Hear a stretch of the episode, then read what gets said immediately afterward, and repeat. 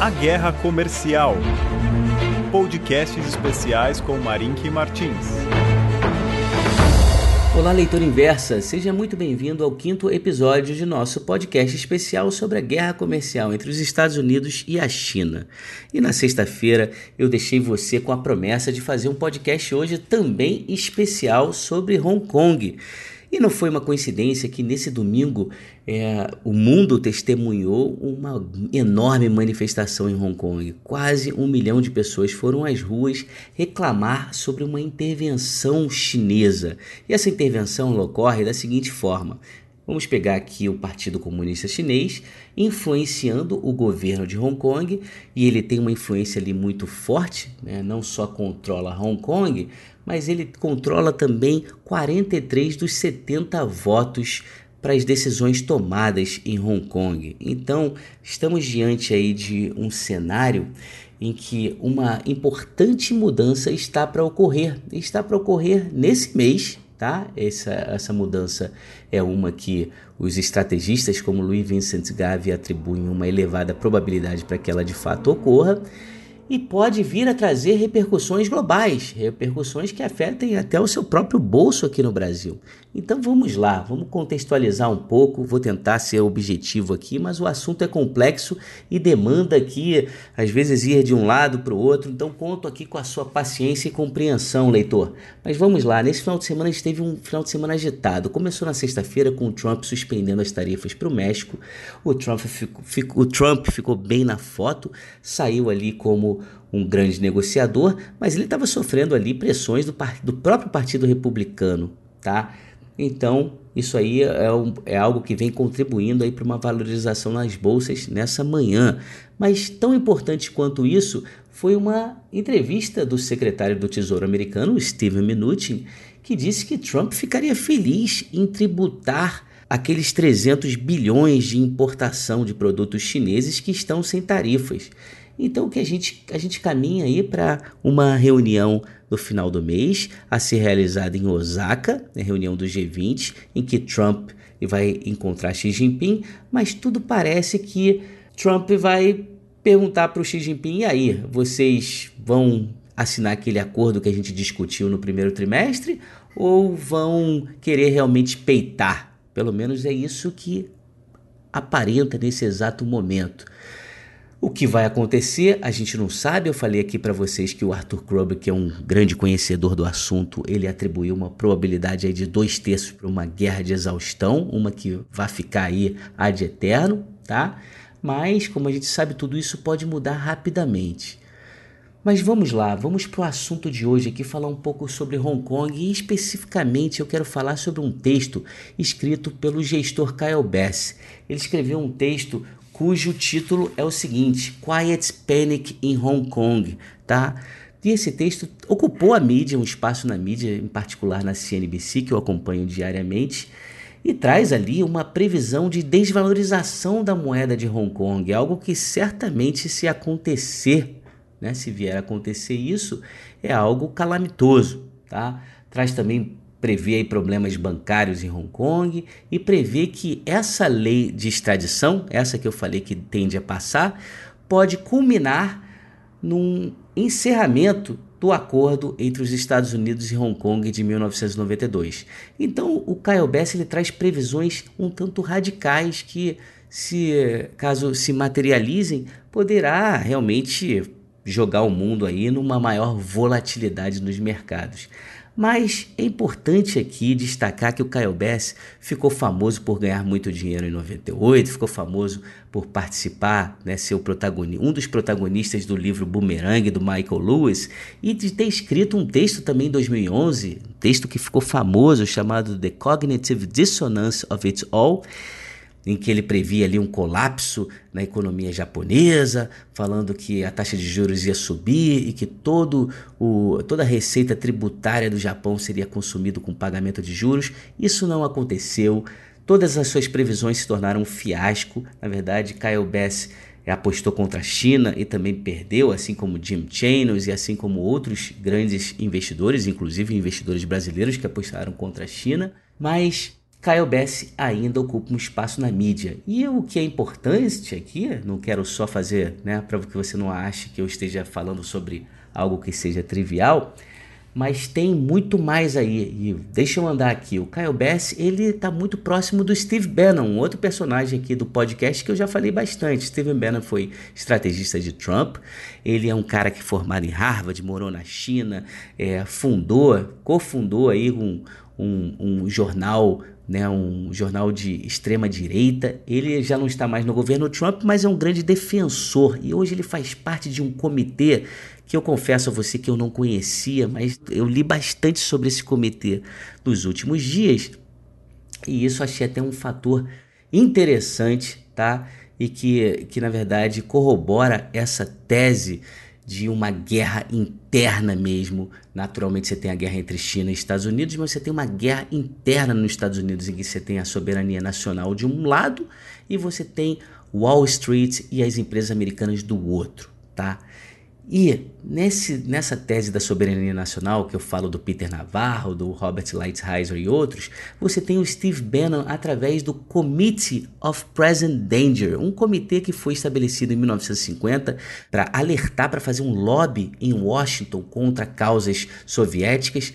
Teve essa primeira iniciativa nos anos 50, depois uma iniciativa em 76 com o George Bush, o pai, que era presidente da CIA exercendo uma enorme influência em termos de lobby. Isso aí contribuiu para as diretrizes adotadas posteriormente por Reagan na, no seu combate à União Soviética, tá? Esse comitê é de grande importância, composto por pessoas extremamente influentes, como pessoas da CIA, oficiais né, militares reformados, você tem ali políticos como Newt Gingrich, que foi um importante político nos anos 90 do Partido Republicano. Esse comitê ele se reuniu novamente, ele foi formado uma iniciativa em 2004 contra o terrorismo e agora em 2019 contra a China. E foi formada agora essa iniciativa. Eu aposto aqui que esse comitê teve uma importante influência nessa decisão tomada por Trump, que foi anunciada via tweet no dia 5 de maio agora, em que ele, ao ver que a China também falou assim, por um outro lado, falou: não, eu não vou assinar esse acordo que viola os meus direitos aqui de soberania né, como cidadão chinês. Então, né, gerou, foi gerado um impasse e Trump foi lá e não só impôs tarifas, mas também impôs sanções à empresa de telefonia chinesa, a Huawei. E essas sanções certamente contaram com essa influência, influência desse comitê conhecido como CPD, porque eles falam justamente sobre isso, sobre as ameaças, tá? E é algo bem de extrema direita muito importante. Então Kyle Bass está ali junto com esse pessoal e faz, apresenta todos esses argumentos. E o que eu trago aqui para você, antes de falar um pouco sobre né, os argumentos do, do Kyle Bass aqui, falando sobre desvalorização, sobre todos esses problemas né, que eu mencionei aqui, vale falar sobre o século da humilhação na China. E aí, para falar um pouco de Hong Kong, é importante, é necessário falar sobre isso.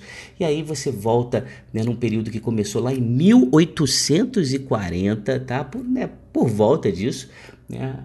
Na Guerra do Ópio, na Primeira Guerra do Ópio, a China perdeu não só essa guerra e acabou tendo que entregar o território de Hong Kong, mas a China por um século, mais de um século até a Revolução Comunista Chinesa em 49, a China praticamente perdeu todas as guerras. A China foi invadida por todo mundo. Né? A China sofreu muita humilhação, ou pelo menos essa é a percepção dos chineses com relação a esse período. E isso né, se faz presente, a gente vê agora acontecendo, da China falar: opa, né, há uma percepção também por parte do chinês de que os tratados em que a China foi forçada, na visão deles, eles foram forçados a assinar, como no caso ceder Hong Kong para a Inglaterra, foram tratados desiguais. E é justamente disso que Xi Jinping reclama hoje. E como você sabe, o pai de Xi Jinping, como eu falei, ele foi aquele que esteve à frente da Grande Marcha de 1934, né, que culminou na ascensão de Mao Tse Tung e na Revolução Chinesa. Então, né, não quero perder muito tempo aqui com história.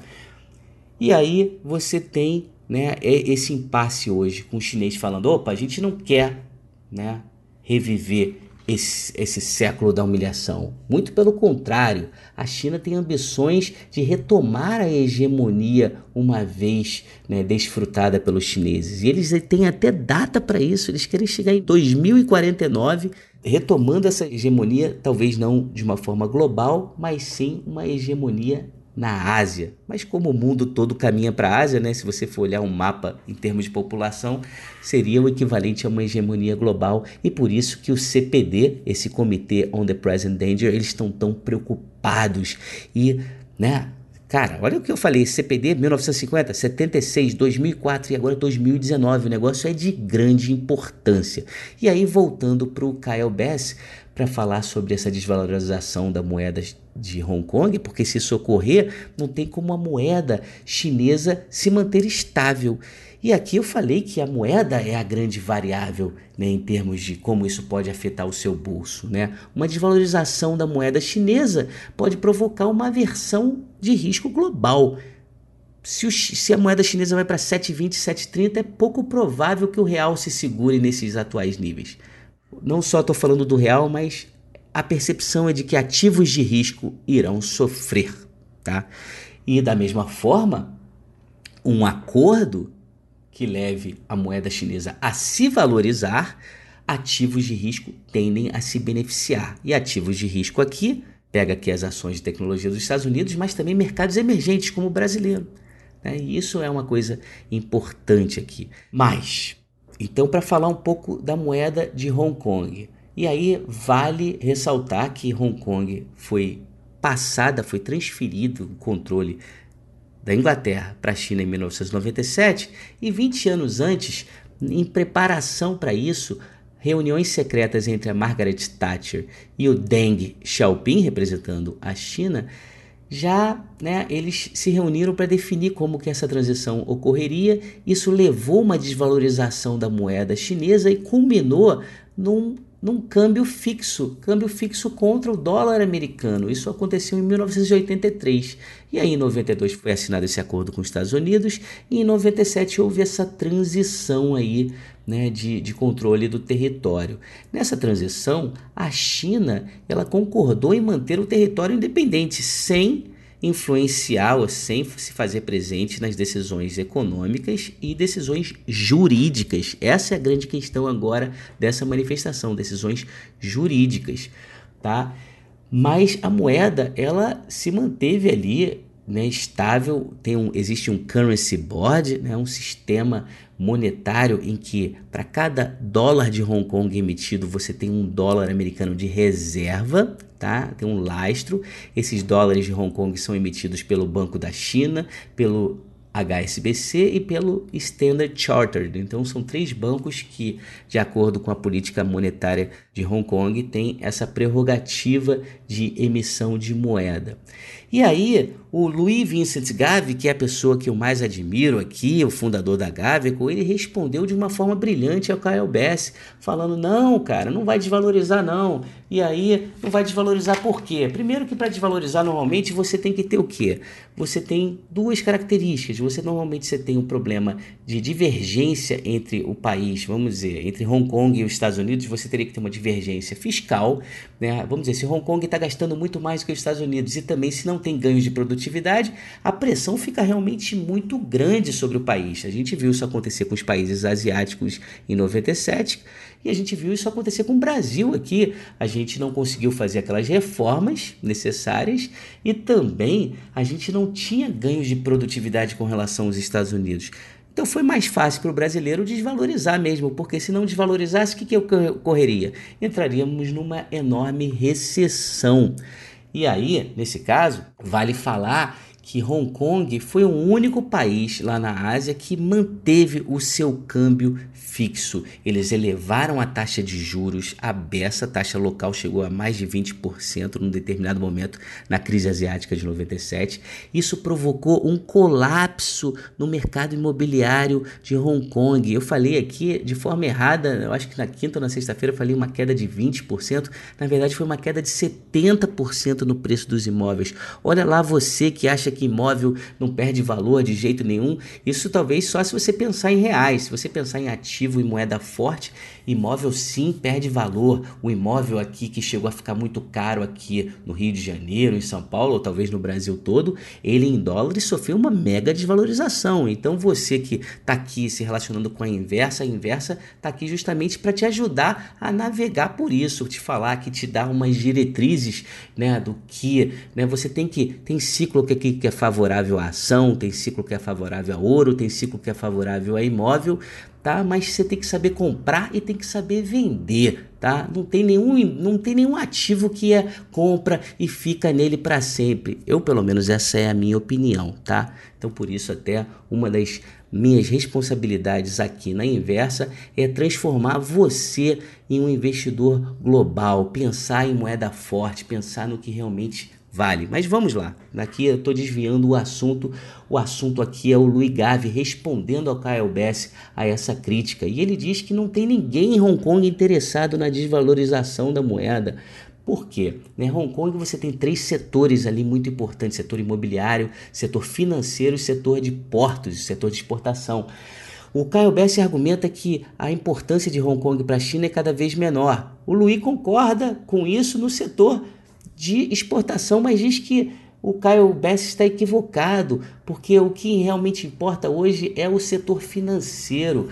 Hong Kong é uma espécie de plataforma para a China. É ali que a China faz a captação de seus dólares. É também uma espécie de plataforma para as empresas americanas que acessam o mercado consumidor chinês através de Hong Kong. Hong Kong é a grande resposta da China para Nova York. Tá? Hong Kong é o principal centro financeiro da Ásia.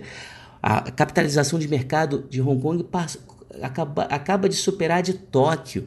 Então Hong Kong está bombando, o preço dos imóveis de fato estão muito caros e eu sempre fiquei intrigado com isso, porque na época que eu estava em Nova York, o aluguel do escritório que eu trabalhava lá custava 12 mil dólares por mês.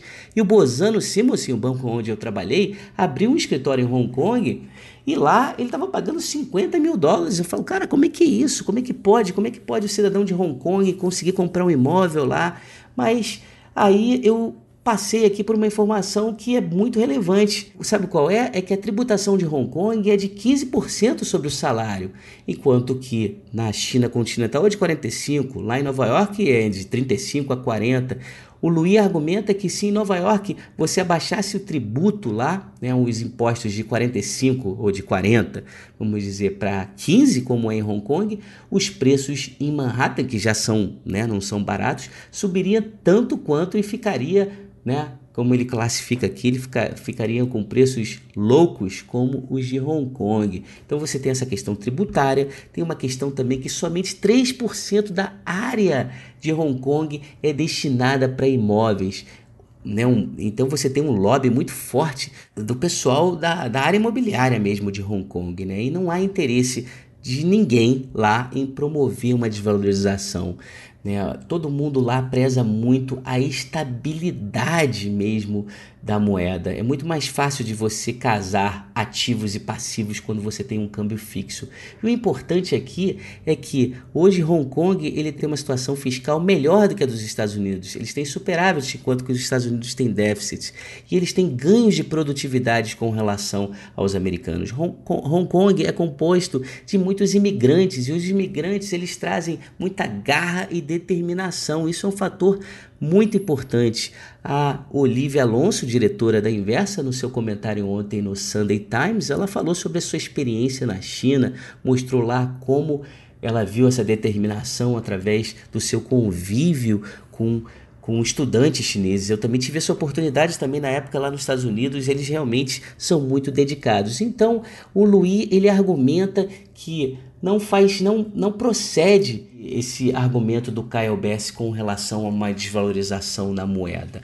Os bancos né, de Hong Kong eles estão ligados à Inglaterra, mas mesmo que a Inglaterra não fosse para o resgate, em um, um, caso extremo, a China iria, não deixaria Hong Kong desvalorizar sua moeda. E também, mais importante, não há um interesse por parte de Trump em promover um rompimento dessas relações entre os Estados Unidos e, e, e Hong Kong, porque isso aí provocaria uma desvalorização na moeda chinesa que iria contra, né, iria provocar, na verdade, uma, uma, um ganho de competitividade para os produtos chineses. Não é isso que o Trump quer. O Trump ele quer é se reeleger. Vamos assumir isso como premissa, certo ou errado, não sei, mas assumindo isso como premissa, a gente tem que através disso ir guiando e atribuindo probabilidades. Então, o Louis, de uma forma muito legal que eu gostaria de ter mais tempo aqui para passar para vocês. Ele faz uma enorme defesa ali e mostra coerência em seu argumento de que isso não deve ocorrer, mas sim essa lei da extradição, isso pode né, e deve ser aprovado, representando aí um grande setback para o cidadão de Hong Kong e para o mundo de uma forma geral.